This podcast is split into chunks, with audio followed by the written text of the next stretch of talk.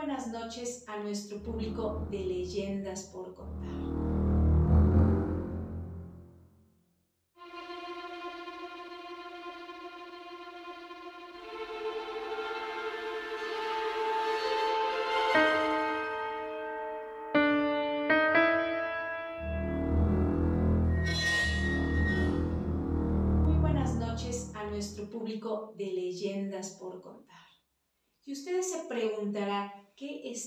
Haciendo en esta mesa semi-redonda? Acaban de ustedes de ver algo distinto de lo que los tenemos acostumbrados.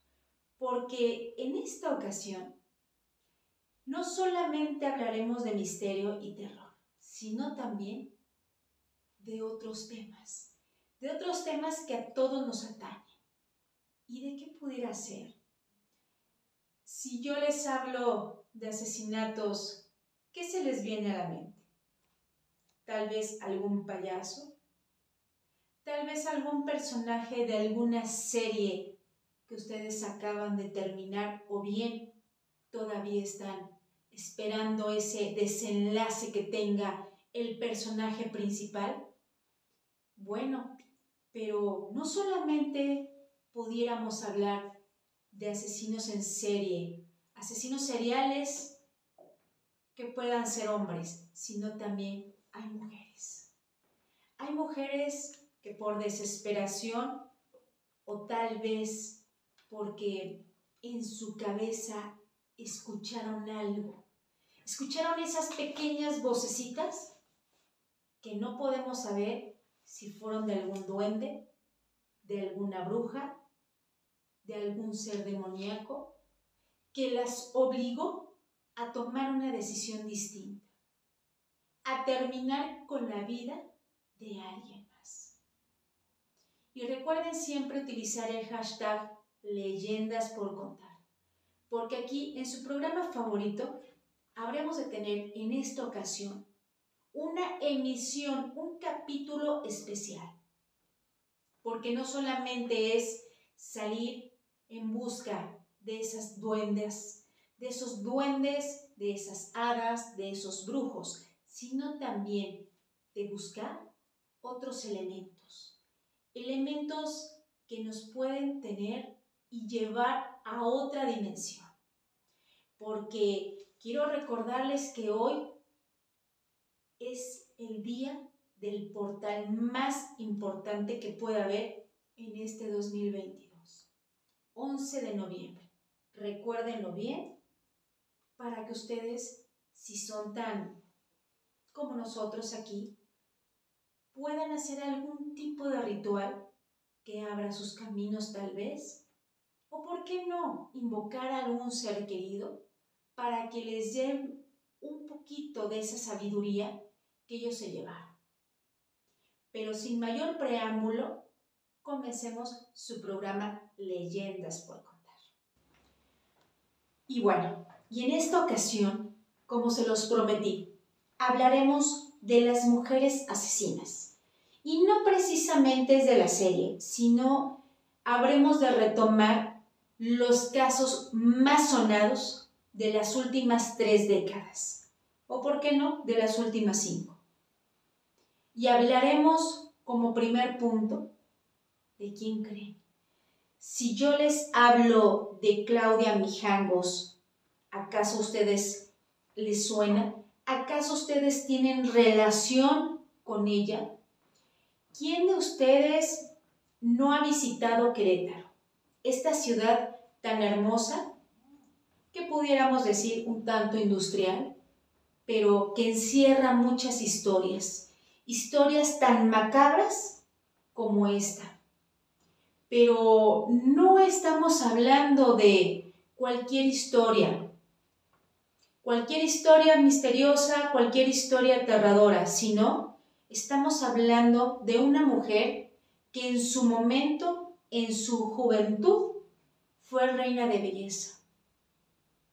Imagínense ustedes, una mujer tan imponente que terminó en un hospital psiquiátrico y que esta mujer terminó asesinando a tres hijos. Imagínense ustedes lo que esto pudiera significar. Pero no solamente es el asesinato, sino también, ¿qué les parecería si yo les comento que esta mujer que salió en 2019 de prisión, también sostuvo un romance con un sacerdote, con el padre Ramón. ¿Esto les suena conocido? Tal vez familiar. O tal vez han escuchado ustedes en alguna ocasión de casos similares como este. Bueno, es tan simple hablar a la ligera, pero ¿qué habrá sucedido con esta mujer? Con esta mujer que logró salir el 14 de abril de 2019 gracias a que una supuesta sobrina firmó para su liberación momentánea. Y hay quienes dicen y afirman que aún vive en esa calle. En esa calle donde su amiga, su amiga la visitó después de haber recibido una llamada horas antes, porque Claudia Mijangos hablaba de los ángeles y demonios, del bien y del mal, de lo blanco y lo negro, de la luz y de la oscuridad, porque esas voces esas voces le señalaban qué debía de hacer. Tal vez perdió la cordura, tal vez se dejó llevar por algún momento complicado.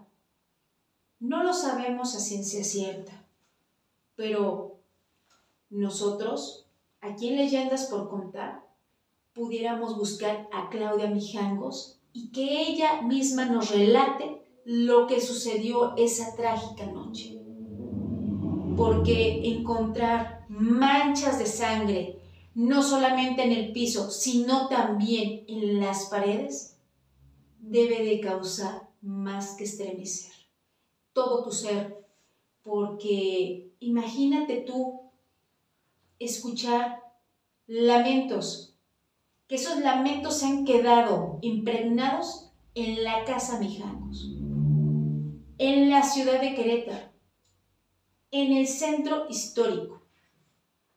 ¿Qué habrá sucedido en realidad?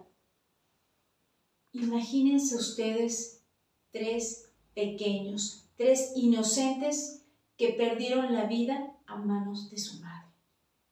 Una mujer que todo parece indicar no se arrepiente de lo sucedido.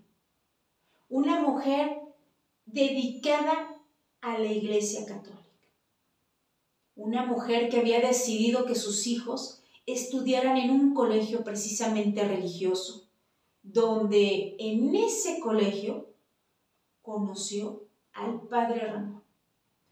Un hombre por demás atractivo, como algunos señalan, al menos es lo que dicen, que su estatura de 1,90, su corpulencia, sus rasgos finos fueron lo que llamaron la atención de Claudia Mijangos, a pesar de que ella estaba casada con Alfredo, un hombre por demás bondadoso que buscaba que su familia estuviera por demás en condiciones favorables, que nada les faltara. Pero, ¿qué habrá pasado por la cabeza de Claudia Mijangos? en qué momento decidió romper con esa tranquilidad que tenía, con una tranquilidad que para muchos pudiera significar una estabilidad social, una estabilidad emocional y tal vez, ¿por qué no?, financiera. Pero ¿en qué momento Claudia Mijangos rompió con ese hilo tan delgado donde podemos perder, perdernos de la realidad con la ficción. ¿Por qué no con la misma fantasía? ¿Qué habrá sucedido en ese momento? ¿Qué ser diabólico fue el que le mandó, le ordenó terminar con la vida de sus hijos. Porque esto sucedió después de una discusión que tuvo con su ex esposo, ya que en esos momentos se habían separado, a pesar del sinnúmero de terapias que había tomado para reconciliarse, pero que Claudia Mijangos no estaba dispuesta a continuar con esa relación.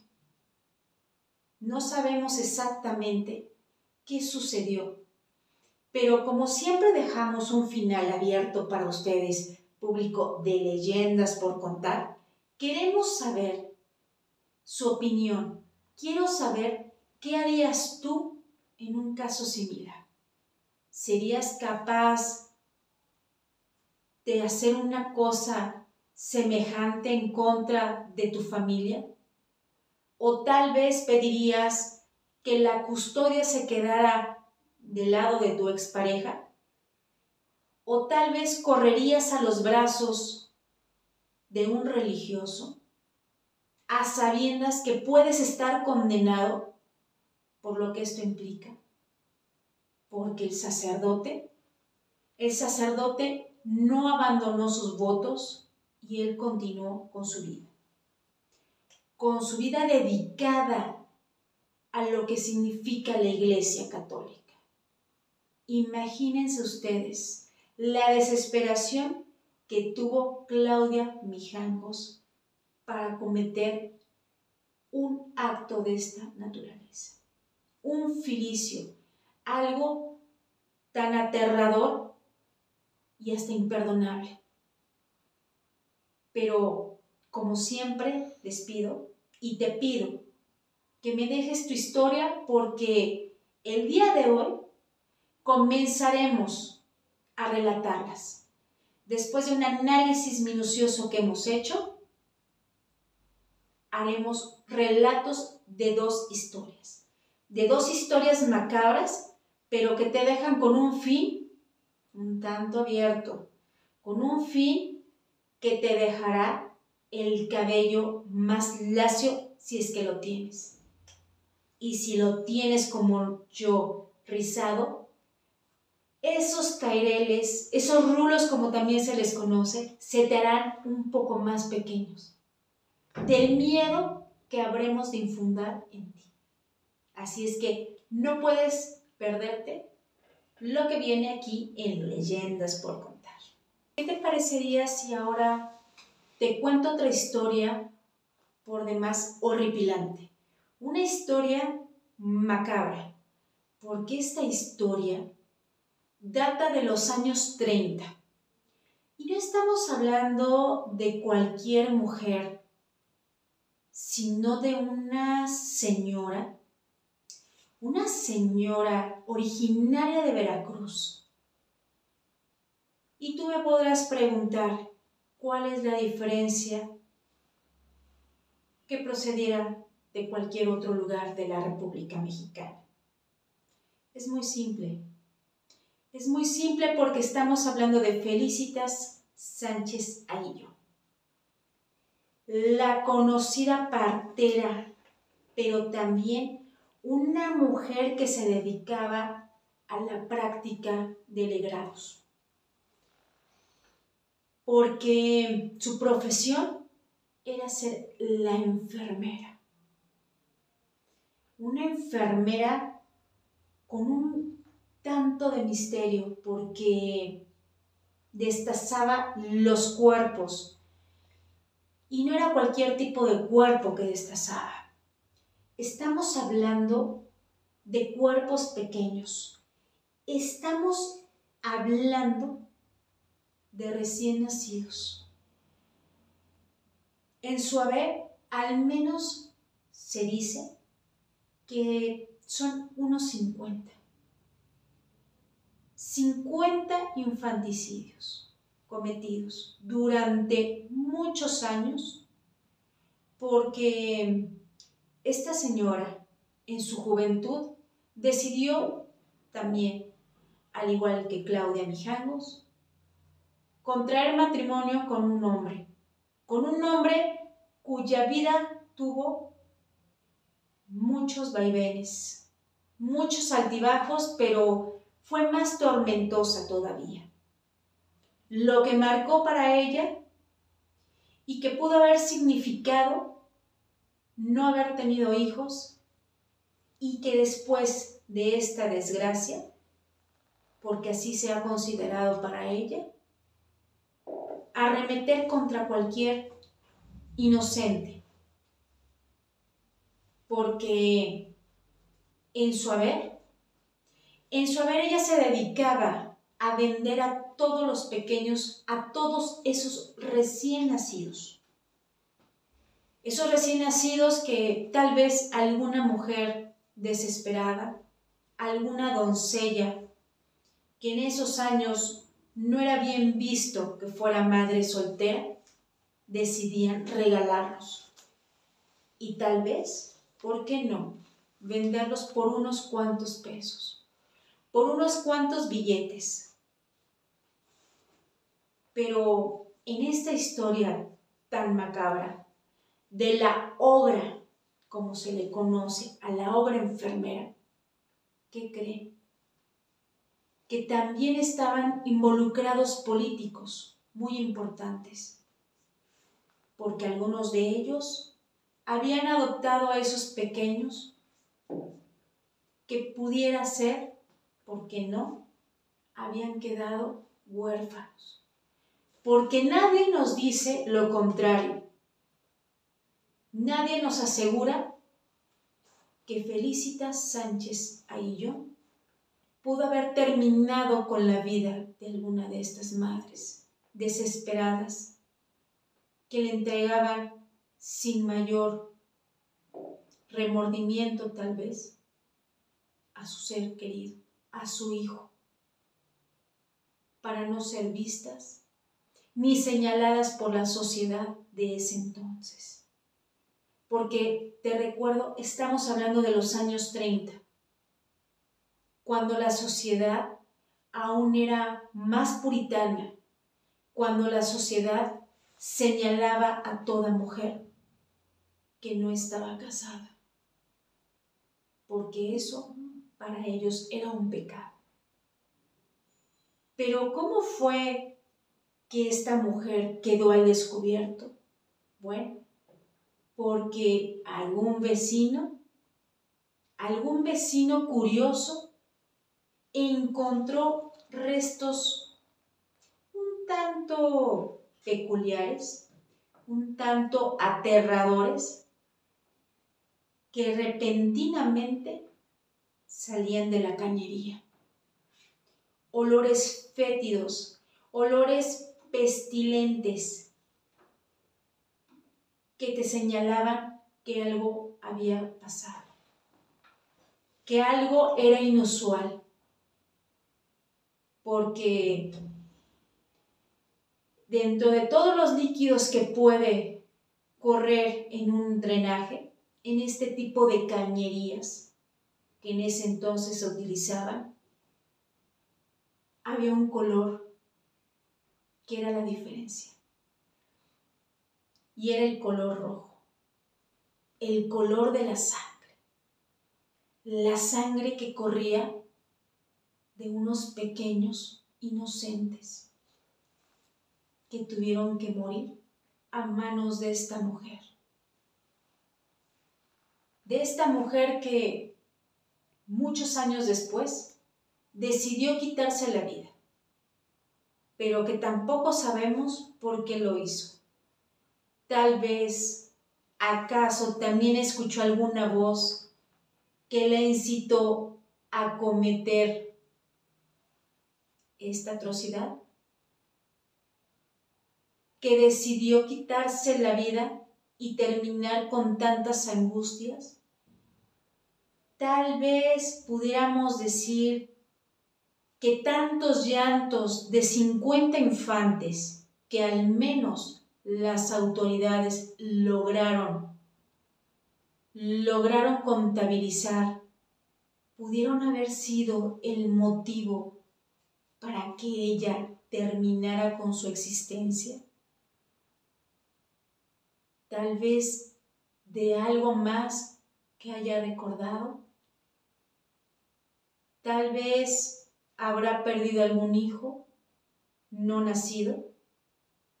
Porque esa es una de las tantas preguntas que podemos tener en estos momentos. Porque a ciencia cierta no sabemos qué es lo que sucedió con la enfermera, con esa obra enfermera, con la llamada destazadora de infantes, con este personaje que había decidido matar a todo recién nacido. ¿Qué fue lo que lo mató? ¿Qué fue lo que realmente había en su mente? ¿Qué había detrás de todos estos homicidios? ¿Dinero? ¿La angustia de nunca ser madre? ¿O tal vez algún ritual que haya hecho con magia negra y no le resultó a su favor? No lo sabemos, pero como siempre, este es otro final que te dejamos abierto. Utiliza siempre el hashtag leyendas por contar porque quiero saber tu opinión. Quiero saber si tú serías capaz de vender a uno de tus hijos recién nacido, con tal de no ser señalado o señalada por la sociedad, por esa sociedad que solamente puede criticarte pero que no te va a ayudar cuando tú lo necesites. No en esas condiciones. Ahora, cuéntame por favor, ¿qué sentiste al escuchar el nombre de Felicitas Sánchez Aguillón? La enfermera veracruzana, la enfermera jarocha, que además de partera, también practicaba este tipo de legados. Pero vámonos con la siguiente historia. Si tú pensabas que has escuchado lo más atroz en estos últimos minutos, te tengo una mala noticia, porque aún nos falta hablar de la llamada maestra macabra, que se relacionaría mucho con la ogresa de la Roma, de esa partera que cometió tantos y tantos asesinatos en contra de esos pequeños. Pero, ¿de quién estamos hablando? De Guadalupe Martínez. ¿Tampoco te suena ese nombre? ¿Acaso te suena el apellido Bejarano? Bueno, resulta ser que este apellido fue adoptado por esta mujer porque correspondía a su marido, a su difunto marido, que había sido un militar muy importante, en la época del porfiriato. Imagínate tú que te topas con una mujer de la alta sociedad y que tú crees que por tener el dinero suficiente hará algún tipo de labor altruista. Que este tipo de personas pueden tenderle la mano a cualquier niña, a cualquier niño, pero ¿a qué costo? ¿A qué costo sería todo esto? Su primer víctima en todos estos asesinatos cometidos fue en contra de la menor Casimira Juárez, de al menos unos 10 años de edad. Una pobre niña huérfana que prácticamente vivía en la calle. Imagínate tú que esta pobre niña lo que más quería era tener el cariño de una madre, el cariño de una persona que realmente se interesara en ella. Pero, ¿qué fue lo que recibió por parte de Guadalupe Martínez, alias la Bejarano? Lo único que recibió de ella fueron tormentos, acciones por demás atroces, acciones horrendas, porque esta mujer era capaz de sentarla en un brasero cuando estaba en su punto máximo, cuando las llamas estaban incandescentes. Imagínate nada más desnudarla y mantenerla amarrada por muchas horas. Hasta que un buen día, un buen día la pobre niña enfermó y tuvo que ser llevada al hospital. Y fue así como las autoridades en 1779 se enteraron de este caso. Desgraciadamente la pequeña murió. Murió por todas las agresiones, por toda esa violencia que había vivido durante semanas, días y, por qué no, meses a cargo de su mentora, a cargo de una tutora que jamás respondió a ese llamado, pero que sí decidió hacerle la vida imposible. A pesar de que Guadalupe Bejarano o Guadalupe Martínez permaneció cinco años en prisión, fue liberada porque en ese entonces, y como todavía en algunas ocasiones sucede, el dinero es el primer elemento. El primer elemento para que esta mujer quedara en libertad. Pero ¿qué sucedió con ella?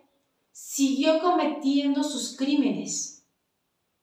Y los últimos fueron el secuestro de las hermanas Pineda que tuvieron un final por demás trágico, pero que esto permitió que esta mujer recibiera su castigo, porque gracias a la denuncia que realizó su hijo Aurelio, ella quedó para siempre en prisión. Y el recibimiento que tuvo por parte de sus compañeras presidiarias no fue el mejor, pero recibió al menos, al menos una parte de todo lo que esas pobres niñas habían sufrido. Porque en realidad no sabemos de cuántos casos estaríamos hablando. Pudiéramos decir cinco, seis, nueve, no lo sabemos. ¿Cuántas vidas no habrá quitado? ¿Con qué saña habrá asesinado cada una de sus víctimas? Imagínate lo que significaría que te encontraras con una mujer de abolengo, con una mujer que sería tu tutora, tu mentora, pero a cambio de qué? a cambio de quitarte la vida y ella disfrutar de esta acción. Recuerda, este es tu programa favorito, Leyendas por Contar. Y seguimos aquí en tu programa Leyendas por Contar. Pero ahora lo prometido es deuda porque este 11 de noviembre, día del portal más importante en 2022, habremos de iniciar esta parte de los relatos que hemos postergado en reiteradas ocasiones. Y después de un gran análisis ha hecho el equipo de Leyendas por Contar, hemos elegido dos, dos historias, dos relatos que te dejarán sentado en la orilla de la butaca, en la orilla de tu sillón y si tú me estás viendo en tu pantalla, ten mucho cuidado porque puedes brincar en cualquier. ¿Y sabes cómo se titula el primero? Mi paz mental. ¿Qué te lleva esta frase tan simple, pero que encierra una verdad impresionante? Bueno, a continuación lo escucharás. Te sientes a gusto, ¿no es así? Disfrutas de la tranquilidad del momento, de esa increíble paz que estás sintiendo en este momento, ahogando todo pensamiento de quien quiera tomar tu paz. Este es tu momento, disfrútalo. Te repite una y otra esa voz en tu cabeza que no deja de hablar. Pero eso no importa, porque ya nada importa.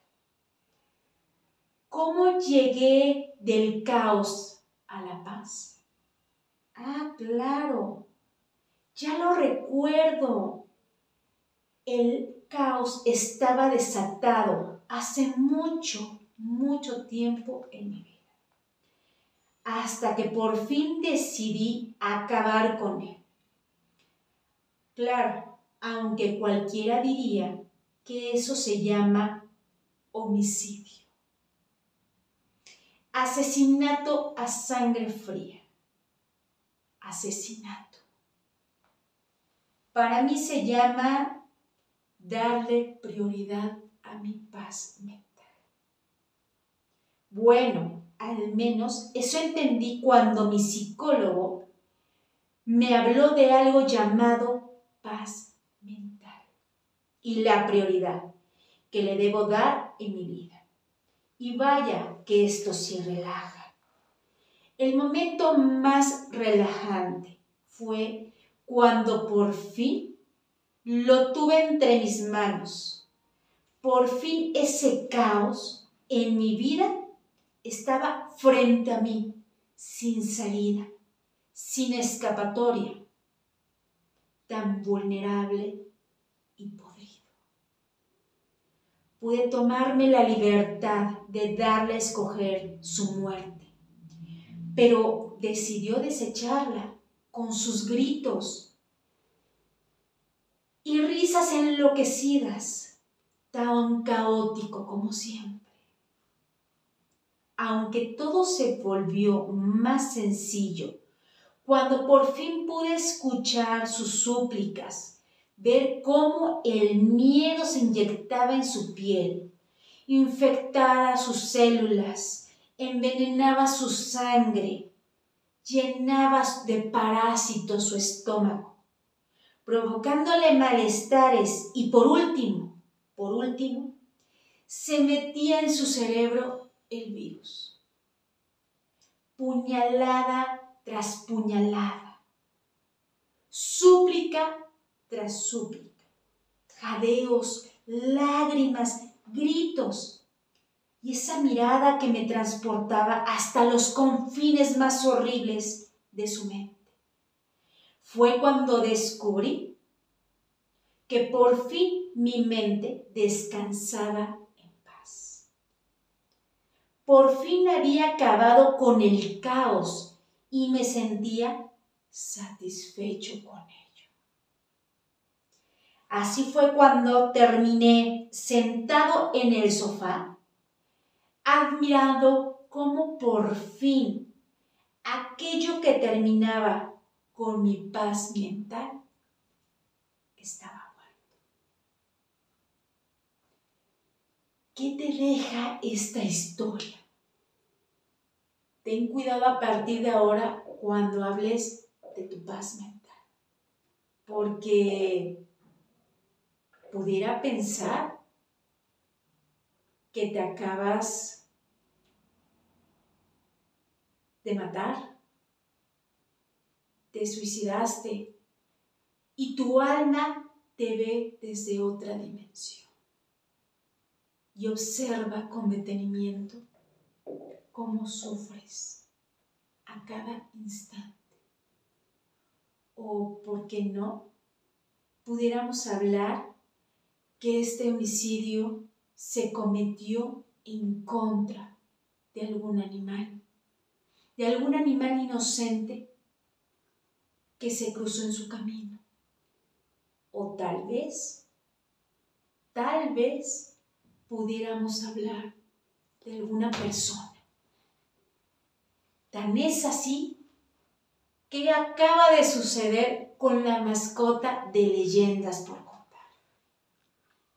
Tan asustada está que decidió quedarse en el suelo para no escuchar y no saber a quién nos referimos.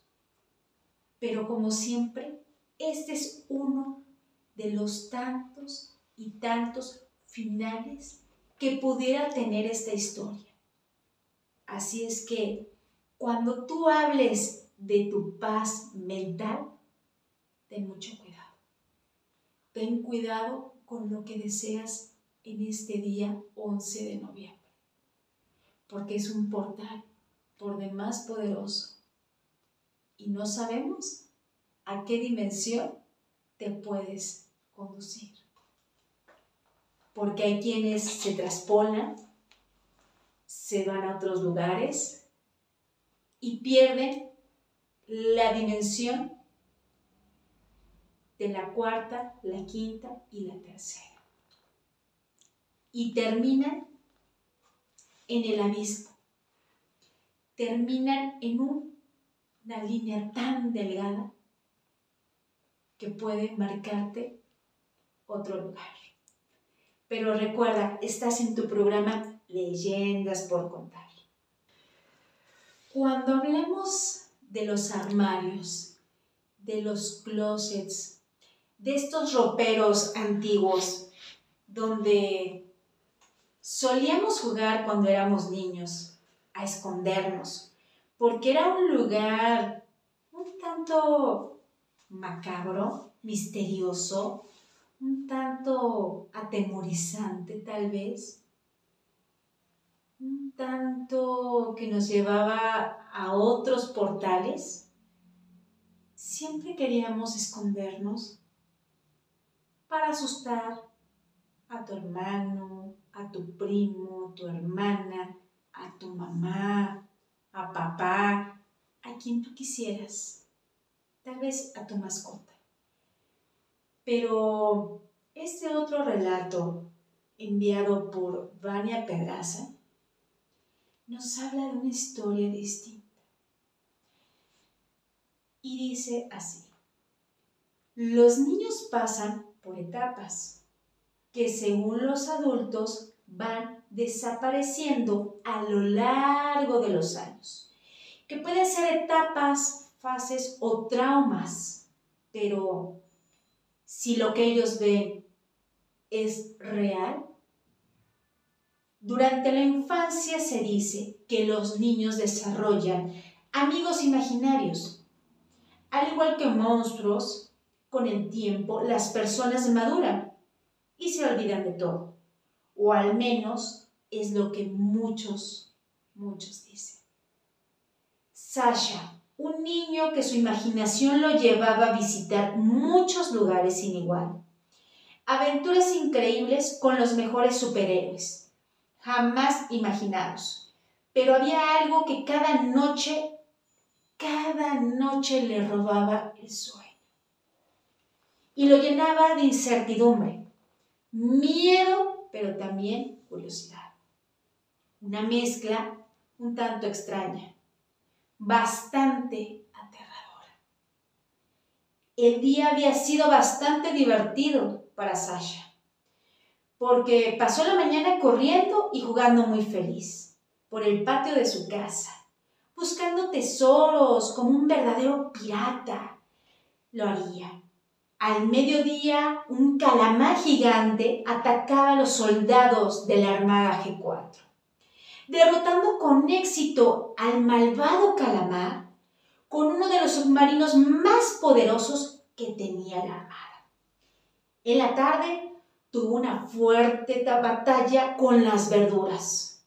¿Quién no la ha tenido? Quería dominar el control de su comida y por decisiones de su madre Las verduras terminaron, obviamente, ganando esta batalla. Y por fin llegó el momento menos deseado de Sasha. Mamá, dijo él, ¿por qué tengo que dormir en mi habitación y no en la de ustedes? Un tanto temeroso, preguntó Sasha, intentando comprender las órdenes de su mamá. Porque sé que eres, ella lo dijo, un niño muy valiente que ya no le tiene miedo a los monstruos, ¿verdad? Su mamá lo arropó con mucho amor, pero Sasha se sentía muy inquieto, así que le pidió a su mamá que antes de irse revisara el closet. Ella un poco cansada se acercó a este y lo abrió, pero lo que vio la dejó perpleja. Las palabras no salían de su boca, su cuerpo quería correr, pero su cerebro no mandaba las señales para que eso pasara. Sus ojos no daban crédito a lo que veía. Había alguien en el armario. Ella no podía entender cómo es que él, él estaba ahí. Se suponía que lo había enterrado hace ya más de un mes después de matarlo a golpes con un martillo. Recuerda perfectamente que a pesar de que el hombre se desmayó después del segundo golpe que recibió en la cabeza, ella aún lo seguía golpeando. Hasta llegar a una parte de su cráneo, que al dar un golpe tan fuerte, éste se quebró, con ello exponiendo parte del cerebro de este hombre. La mujer asustada tomó en brazos a su hijo y corrió al auto.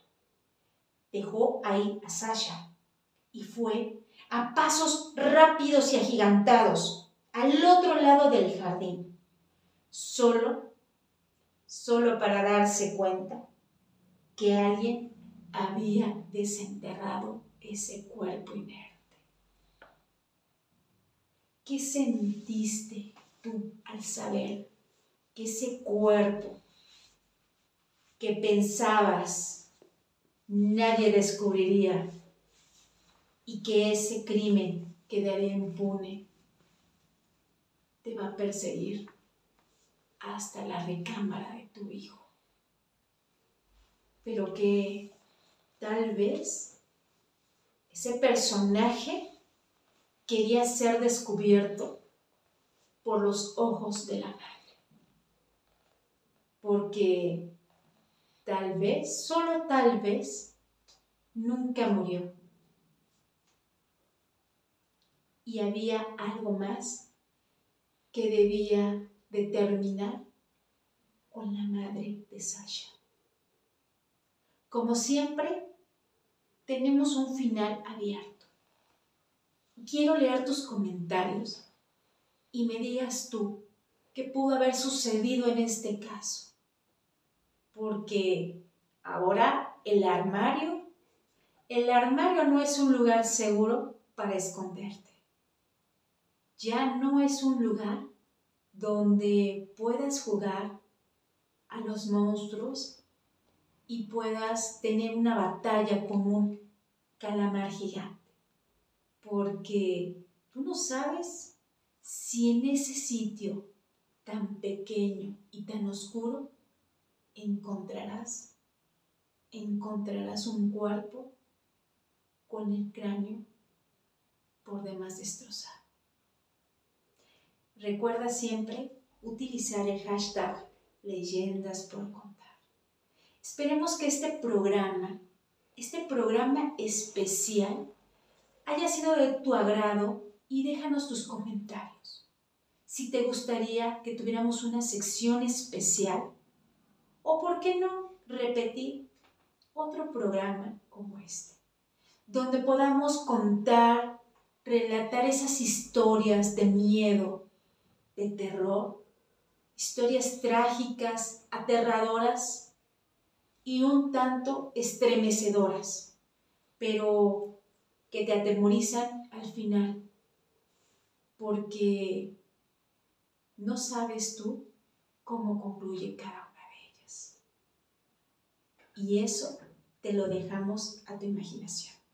Como siempre, recuerda que estás en tu programa Leyendas por. Tu servidora Paloma Pérez te espera a la próxima.